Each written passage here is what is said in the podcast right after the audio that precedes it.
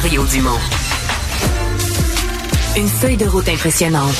Un curriculum vitae aussi long que le pont de la Confédération.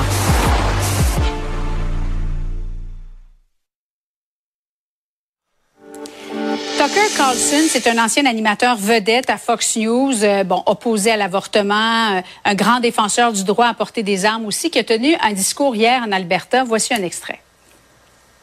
You should recognize what is happening to you. This is not a political debate to which you've been invited to participate. This is a destruction of you and your culture and your beliefs and your children and your future as a country. Bon, alors les Canadiens vivent dans un régime antidémocratique, Emmanuel. Euh, ils doivent se libérer de ça. Es-tu d'accord? Oui, bien sûr. Euh, on, est toujours d'accord avec Tucker Carlson. Écoute, c'est un exemple de son enflure verbale, de ses délires nativistes, hein, parce que tout ça vient autour euh, de l'ampleur de l'immigration au Canada. Euh, moi, ce que je retiens cependant de la journée, c'est la rapidité avec laquelle, dans l'entourage de M. Trudeau, on a sauté là-dessus comme la misère sur le pauvre monde. Vous me dire, as-tu entendu? C'est effrayant, ce qu'il dit sur le Québec, puis etc. Ah Puis là, là, des détours intellectuels assez farfelus pour essayer de, de nous faire croire que Pierre Poilievre tient le même discours. Euh, moi, je les vois aller et ça me ça me surprend.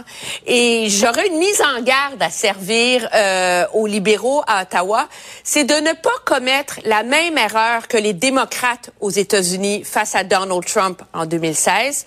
À force de toujours sauter sur la moindre controverse, démoniser l'autre, on tend à mettre de l'huile sur le feu. Puis la réalité, c'est qu'au Canada, il y a quand même 30 des gens qui l'appuient Donald Trump et donc qui seraient probablement d'accord avec les délires de Tucker Carlson. Paul? Ouais, faut comprendre euh, qui est le personnage Tucker Carlson. Tu sais, euh, disons-le, c'est un, bouffon d'extrême droite qui se prend au sérieux, mais qui dit n'importe quoi. Tellement qu'il était l'animateur vedette de Fox News. Il était très payant pour Fox News, le réseau ami à l'époque de Donald Trump, qui l'a carrément foutu à la porte parce qu'il est allé trop loin à un certain moment dans le délire sur le, le vol de l'élection. Maintenant, qu'il qui vient de s'exprimer, euh, c'est libre à lui. C'est un pays démocratique.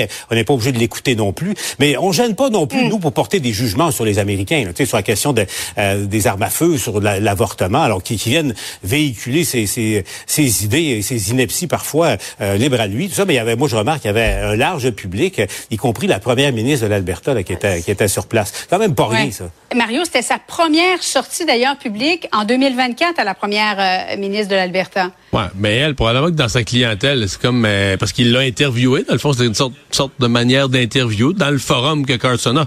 Euh, Carlson, faut voir ce qu'il fait aujourd'hui. Il, est plus, il a été mis dehors par Fox. Et je vais ajouter à ce que Paul a dit. Il a été mis dehors, oui, parce qu'il est allé trop loin sur les thèses de l'élection volée de Trump mais aussi parce qu'il disait mhm. le contraire. Ça a coûté, d'abord, il a dit des faussetés en ondes, ça a coûté des poursuites de centaines de millions à Fox, et pour se rendre compte que quand il jasait avec ses collègues, il disait le contraire. Il disait, ben non, l'élection n'a pas été volée, le Trump a perdu tout simplement. Il ne disait pas en ondes la même chose que ce qu'il croyait vraiment. Fait moi, je le regarde, je me dis, ben là, il s'est fait sa propre business où il y a besoin de clics, il y a besoin de gens qui vont voir ses, ses affaires. tu sais, qu'est-ce qu'il pense vraiment? Qu'est-ce qu'il dit juste pour provoquer? Qu'est-ce qu'il dit juste pour faire du spectacle puis provoquer?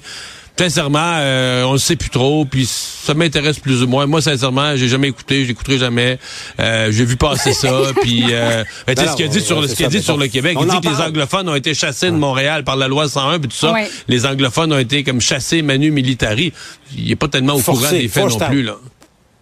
Ouais. Forced out. Et nettoyage. Hein? Il y a eu un nettoyage de l'héritage anglophone. Manuel et moi, on n'est pas d'accord là-dessus, mais euh, un nettoyage, tu sais, ça, veut, veut pas... mais c'est comme, c'est que tu prends une une idée du fait qu'on a éradiqué une partie de l'héritage anglophone de Montréal, qui était quand même à une époque la plus grande ville de l'Empire à l'extérieur de l'Angleterre. Mais qui éradiqué? Non, mais il y a quand même la Révolution tranquille, l'arrivée du PQ, l'affirmation des Québécois qui disent c'est notre province, c'est notre langue, une partie du nationalisme qui doit s'assumer. Maintenant, tu pars de ça, puis après ça, tu mets ça sur le dos du nativisme, qu'on a été raciste, qu'on les a chassés avec un coup de pied dans le derrière. C'est là que ça délire. C'est la recette Tucker Carlson. Il y a un petit 4 de vrai, après ça, on enrobe Ah, ça, dans un délire total. Tu sais, puis le poids des mots, là, nettoyage, là, tu sais, nettoyage, tu sais, c'est un peu plus nettoyage ethnique. Là, tu sais, il sait exactement mesurer le- le- là où ça fait mal. Puis quand il dit forced out, tu sais, quand même, est-ce qu'un anglophone qui a été chassé de Montréal, Non, ils ça. accusaient René Lévesque d'être un fasciste, le plus grand démocrate qui a, qui a jamais exercé le pouvoir de, Mais on de premier ministre à l'apostrophe Québec. S à Eaton, Mario. Euh, Paul. Ouais, c'est ça. Mais tu sais, si on veut Mais- parler-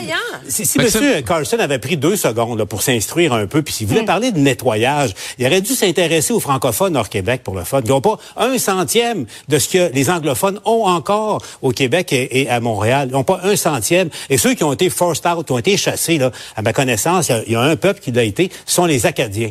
Point. Ouais. Mais Maxime Bernier va l'air trouver ça bien bon. D'après moi, il se souvient plus qu'il vient de la Beauce. Là. Ouais, puis il y a une époque où euh, Tucker Carlson aimait les Québécois parce qu'au moins sur leur nationalisme, parce Oui. qu'on avait le courage de s'assumer. L'identité, l'identité aussi, là, sur la question comme- identitaire. Donc il raconte n'importe quoi, puis les libéraux devraient se garder une petite gêne, là, c'est pas sérieux, puis il lui donne la crédibilité en en faisant Ouais, mais là, les- les- les euh, libéraux, fer euh, de lance de leur discours aujourd'hui. Les libéraux, Emmanuel, le truc, le piège est simple. Ils demandent à Pierre Poilievre de tout ça pour les libéraux. C'est pour piéger Poilievre, de demander à Pierre Poilievre de dénoncer Tucker Carlson, en sachant que Pierre Poilievre va hésiter à le faire parce qu'il y a une partie de ses supporters conservateurs qui aiment bien écouter Carlson. Donc là, ils ont, l'impression d'avoir piégé Poilievre là-dedans. Peut-être c'est le cas un peu, je remarqué là.